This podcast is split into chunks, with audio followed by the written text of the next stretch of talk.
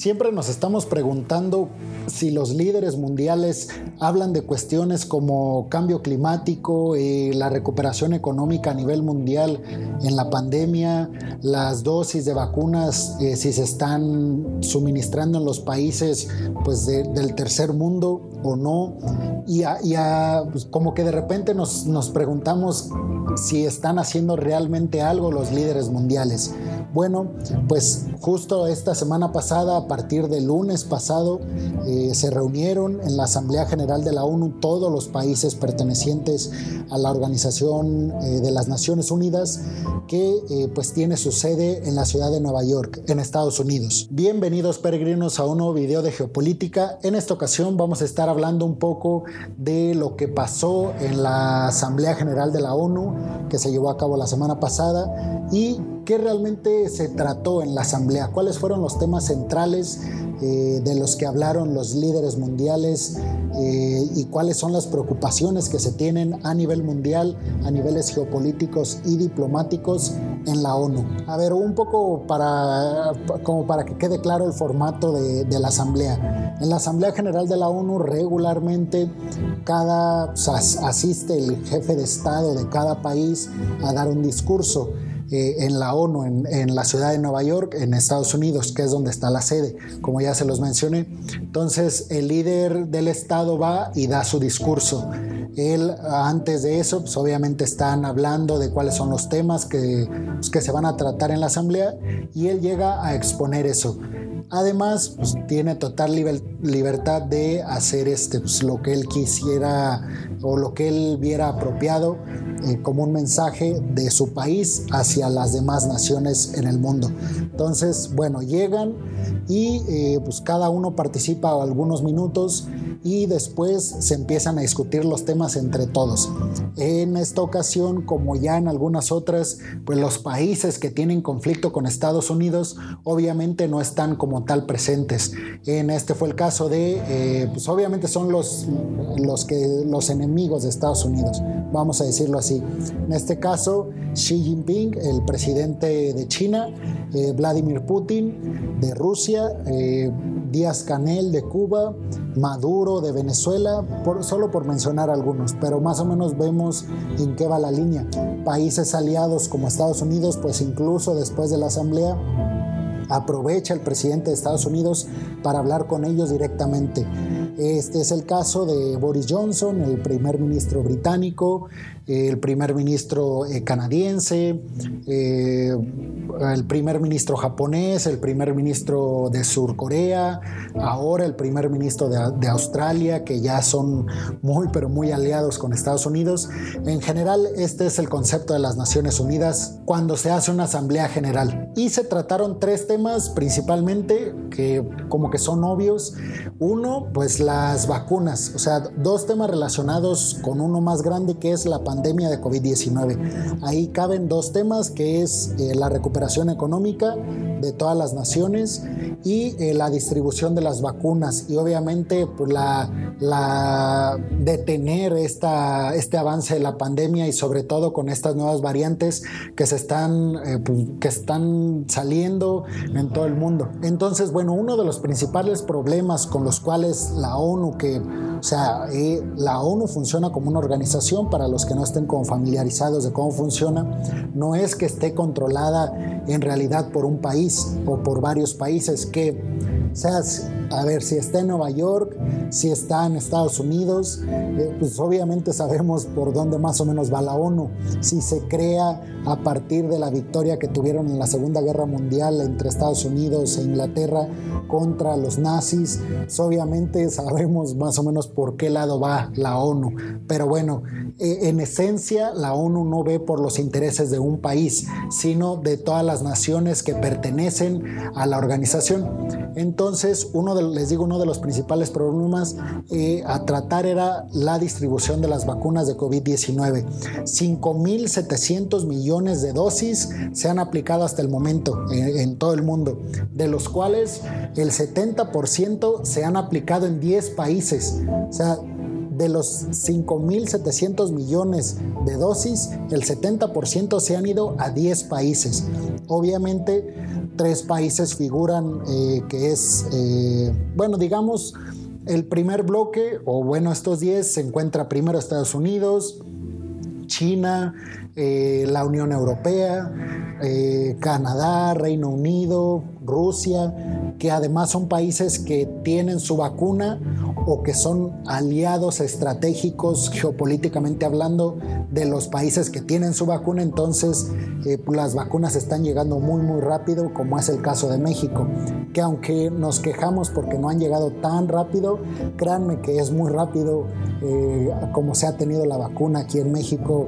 independientemente de quien esté en el gobierno, pero la gestión ha sido buena, no por, no por el presidente de nosotros, sino porque tenemos de vecino a Estados Unidos y porque no somos un país que esté peleado con otras naciones. Entonces significa que estamos recibiendo vacunas de Sputnik, que estamos eh, de Rusia, que estamos eh, recibiendo vacunas de Reino Unido, es decir, AstraZeneca, y además las vacunas de China, que son la CanSino y la Sinovac. De ese 30 ciento que queda para todos los demás países, solo el 2% se está aplicando en África. Entonces pueden ver la gravedad del asunto eh, pues, que representa la distribución de vacunas en el mundo. Ahora, no es un tema tan sencillo, no es que, aunque sí, pero no es que los países eh, pues quieran acaparar todas las vacunas, les digo, aunque sí, pero es una, como un punto de vista muy simplista. La realidad es que para distribuir esas vacunas que tienen que estar a, cierta, a ciertos grados de temperatura, que necesitan llevar cierta logística hasta llegar a, a que te la apliquen, obviamente se necesita mucha tecnología y además mucha organización. Tecnología y organización que no tienen estos países, por ejemplo, africanos, los cuales son muy pobres, entonces distribuir, no solo mandar las vacunas, distribuirlas y aplicarlas es lo verdaderamente complejo. Entonces, bueno, estos temas están hablando, les digo, la recuperación económica, qué hacer, eh, hemos visto que los impuestos, el impuesto global que se implementó, que aunque no fue la ONU, pero es una estrategia para que las empresas no lleguen a paraísos fiscales y ese dinero de alguna manera se quede en los países como todos los países, sobre todo acá en Occidente, Estados Unidos, eh, Europa, Gran Bretaña, Canadá, eh, todo, todo el Centroamérica, todo Sudamérica, pues se están dando cuenta de que los ricos eh, pues tienen su dinero en paraísos fiscales y ese dinero no se está moviendo. Y ese dinero se ocupa mover para que las personas más pobres pues tengan ingresos de alguna forma o, ese dinero no desaparezca y no esté guardado. Entonces, eh, cobrarles más impuestos a, los ricos y, y de alguna manera financiar proyectos,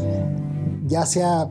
del mismo país o de otros países que tengan como prioridad el crecimiento económico. Y aquí, bueno, Joe Biden, que les digo, cada presidente habló unos minutos, eh, los países que no, que no tuvieron a su jefe de Estado ahí en la asamblea presentes de manera presencial, pues mandaron un video pregrabado pero dando igual su mensaje y por ejemplo en la participación de Joe Biden que claramente fue eh,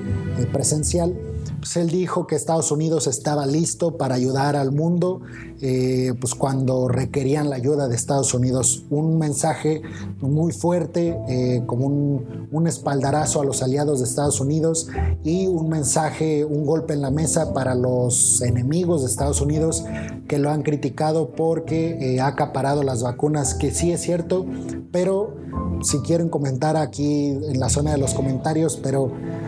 digo, hasta qué punto es bueno como jefe de Estado preocuparse primero por tu gente, por tu país, que finalmente fue quien te eligió, el pueblo de tu país, no el pueblo de otros países. Entonces, como que ahí hay una controversia muy fuerte, los, los argumentos que se manejan de uno y de otro lado son muy válidos. Y recordemos siempre que el debatir eh, pues nos lleva siempre a tener un mejor, eh, una mejor conciencia y un mejor nivel de, pues de conocimiento. Ahora, cabe resaltar, y yo es, eso es una opinión muy personal, porque toda esta información que les estoy manejando la encontré en medios como CNN, eh, la BBC de Londres, el New York Times, el Global Times y Russia Today que son medios que manejan eh, cuestiones geopolíticas. ¿Por qué no manejo como periódicos, eh, digamos, caseros aquí en México? Pues porque simplemente no tienen ni siquiera a veces un apartado eh, de noticias internacionales y las que hay, pues son más chismes que temas importantes a niveles geopolíticos. Entonces, bueno, otra de, las cosas que yo he manejado es que, y, les digo, esto es mera opinión, es que países como Cuba, Cuba, Venezuela, eh, México, eh, China, Rusia, eh, han utilizado el foro de la ONU para argumentar en contra de los Estados Unidos y de su política exterior, sobre todo pues con ellos. En cuanto a sanciones, en cuanto a apoyo militar a países vecinos, por ejemplo, el, el apoyo que se está como gestando entre Estados Unidos y Ucrania y el peligro que eso representa en su frontera con Rusia, todo lo que hemos visto de los tratados del AUKUS que se ha firmado con, entre Estados Unidos, Australia y Gran Bretaña y el Quad, que es la India, Corea del Sur, Japón y Australia. Entonces, como que ellos se sienten, esos países se sienten agraviados por Estados Unidos, claro está, y aprovecharon eh, pues, el foro de la ONU para hacer un llamado a que se quiten tanto las sanciones como eh, pues todo lo que tiene que ver con el atosigamiento militar por parte de Estados Unidos. Obviamente Estados Unidos, pues todos él justifica todas estas medidas porque recordemos que nos guste o no, Estados Unidos tiene ese papel como ese líder mundial en cuanto a geopolítica y diplomacia y, y, pues nivel económico, nivel social, oportunidades, todo, en todo Estados Unidos lidera el mundo y le toca tener ese papel de líder, de digamos esa vigilancia, ahora pues muy criticada y, y además muy apoyada, pues claro, siempre hay las dos pero digo, tenemos que ser conscientes de que alguien tiene que tomar la tutela y como tal dejar eh, que cada país sea totalmente autónomo nos ha llevado a que se han hecho cosas como el holocausto, eh, que se han hecho cosas como la Primera y la Segunda Guerra Mundial,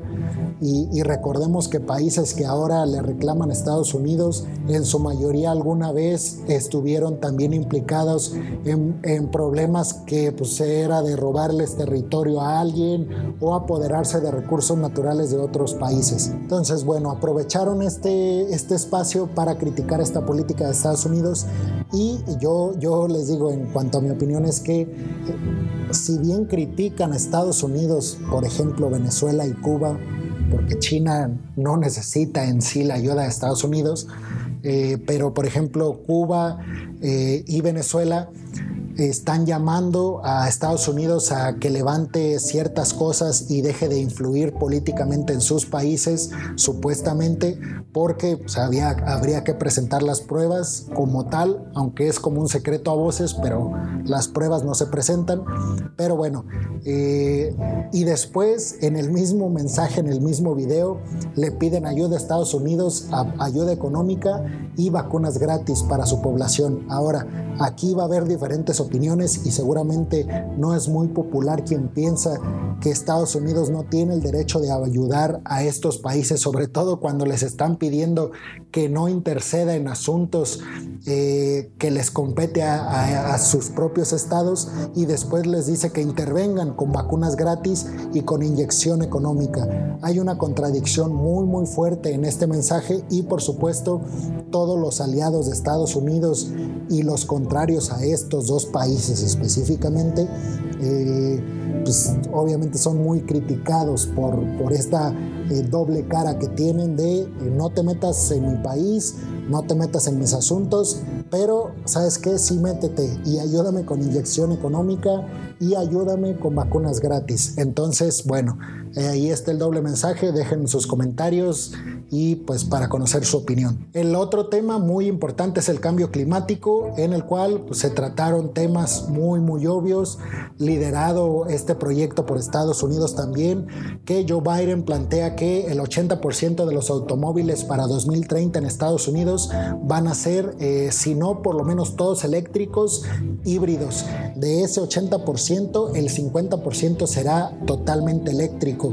otro 30% de manera híbrida y quedará un 20% de autos que todavía funcionarán eh, pues con motor de, inyección, es decir, pues este, este motor este, que utiliza gasolina que todos conocemos actualmente. Entonces, bueno, un, proyecto además muy ambicioso y les digo, liderado por Estados Unidos, pretende pues que todos los países sigan su política contra el cambio climático, que la mayoría de los países, si no es que todos, eh, pues están de acuerdo con esta postura de Estados Unidos por eh, pues el cambio climático tan, tan fuerte que se está dando año con año donde las catástrofes naturales pues aumentan y donde se vuelve cada vez más difícil para los países recuperarse de esas catástrofes. Hemos visto primero cómo todos los incendios que azotaron al mundo, después eh, todo el derretimiento de de, los polos, después las inundaciones y al final de cuentas son problemas que eh, tiene que enfrentar cada país y que le es mucho, muy difícil cada vez más levantarse de esos golpes tan fuertes eh, pues en cuanto a catástrofes naturales. Esta iniciativa, aunque es liderada por Estados Unidos, quien lidera el personaje de Estado que lidera este proyecto es Boris, es Boris Johnson, quien es el primer ministro británico y junto con las Asamblea General de la ONU pues están proponiendo eh, las cosas que se tienen que hacer como digamos objetivos que tiene que cumplir cada país afiliado a la ONU antes de,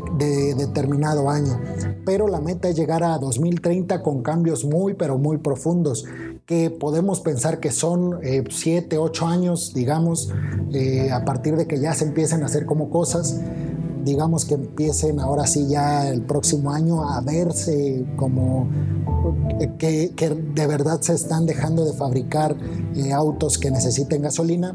porque hasta el momento no se está viendo, pero digamos que en dos años empiece a ver ya como, como esta transición de todo lo que contamina a lo que contamina menos. Entonces digamos que nos quedan siete años en esa carrera pues seguramente es una, es una odisea llegar a, ese punto, pero siempre pues, es posible. Es posible mientras se unan todos como países para lograr eh, pues, este objetivo. Y bueno, en cuanto a China, quien es el país que más, o bueno, que es el país que más contamina, eh, se ha comprometido Xi Jinping en ese video que les digo que manda cada jefe de Estado, que no es como bienvenido a, a Estados Unidos, o no, no les prohíben la entrada, ¿eh? o sea, no creen que les prohíben la entrada, pero por cuestiones hasta eh, diplomáticas, es decir, de cómo me está agrediendo ese país y voy a ir a su país a, pues, presentarme, pues como que tampoco en temas de diplomacia, pues como que no les va. Pero bueno, en este video que mandó Xi Jinping, el presidente de, China, se comprometió a que detendrán todas las construcciones que aproximadamente son entre 80 y 100 de las eh, construcciones de plantas de carbono alrededor de todo el mundo. Entonces, bueno, China se comprometió a eso, lo cual representa pérdidas económicas para ese país y además pérdidas en cuanto a influencia geopolítica en el mundo, porque si tú detienes la ayuda que le estás dando a cierto país, eso también detiene tu crecimiento e influencia en ese país. Entonces, bueno, China se comprometió a eso, es un paso gigantesco que además le beneficia mucho a Estados Unidos en, su carrera con, con China por, por, el liderato mundial. Y eh, además se, eh, bueno, tenemos que decir que China hasta el momento depende en un 60 al 70% del carbono en su país. Entonces, ese es un reto que seguramente Boris Johnson, el primer ministro británico que les digo que encabeza este proyecto con la ONU, y los, los pertenecientes a la ONU que están metidos en elaborar las políticas o los objetivos de este proyecto, pues seguramente le exigirán a China que mejore en o que baje ese porcentaje de dependencia del carbono en, su propio país. Y bueno, eso fue lo principal que se trató en, la ONU. Eh, obviamente cada país tiene sus propios problemas. Recordemos que no es en realidad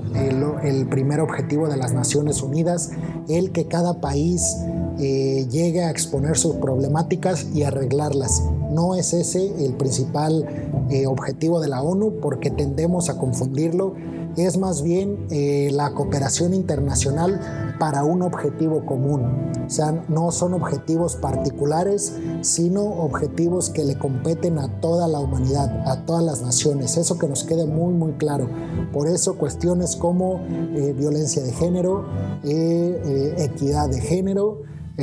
cuestiones económicas, cuestiones de, pandemia, cuestiones que tienen que ver con todas las personas o todos los habitantes del mundo, se tratan en la ONU. Los problemas que tiene ahora Argentina en su política interna, los problemas entre China y Estados Unidos, los problemas eh, en cuanto a armamento militar eh, entre países nada más, esos temas realmente se tocan muy pero muy poco. Se hacen como invitaciones a que se bajen los ánimos en, ese tipo de cuestiones. Pero no, no es que se crea eh, que, o bueno, no, no es que se, se, hagan como políticas desde la ONU para cambiar la situación que está pasando eh, política en Argentina.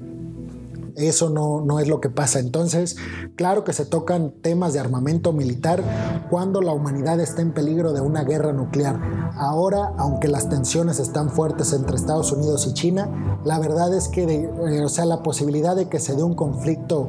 eh, nuclear entre dos potencias es muy, pero muy eh, lejano, porque si esto pasa, pues se acaba la Tierra y, los dos países lo saben. Pero además, Estados Unidos tiene muy controlado a China eh, sobre todo en, estos últimos meses,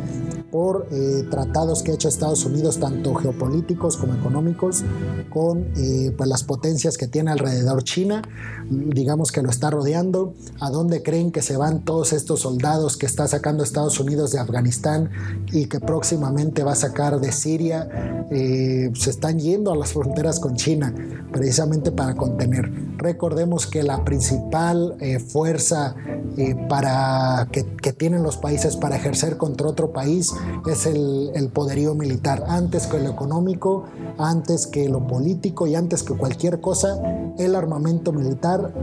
pone las pautas para manejar los hilos en el mundo. Y hasta la fecha, pues no hay, si bien tiene competencia como el ejército ruso y el ejército chino, incluso el norcoreano, ahora el francés un poco que se está como moviendo un poco ahí los hilos geopolíticos, pero el primer, eh, el primer contingente militar, el más poderoso, sigue siendo el estadounidense y mientras eso ocurra, pues será muy difícil que le quiten eh, pues el liderato mundial a Estados Unidos. Y bueno, espero les haya gustado este video. Ustedes están invitados a revisar todo lo que se está diciendo en los periódicos internacionales sobre la Asamblea General de la ONU para corroborar toda esta información. Yo se los trato de eh, pues, resumir y pues sobre todo abordarlos desde un punto de vista muy pero muy geopolítico que en este caso la ONU pues es evidentemente que todo lo que se trata de la ONU será desde la geopolítica por ser precisamente una organización de Naciones Unidas. Entonces, bueno, espero que hayan disfrutado el video, que estén muy bien, no olviden darle like o dislike si no les gustó, eh, darle comentar, dejar su opinión, compartir con sus amigos. Y eh, bueno, pues nos vemos en la próxima, peregrinos, que estén muy bien, hasta luego.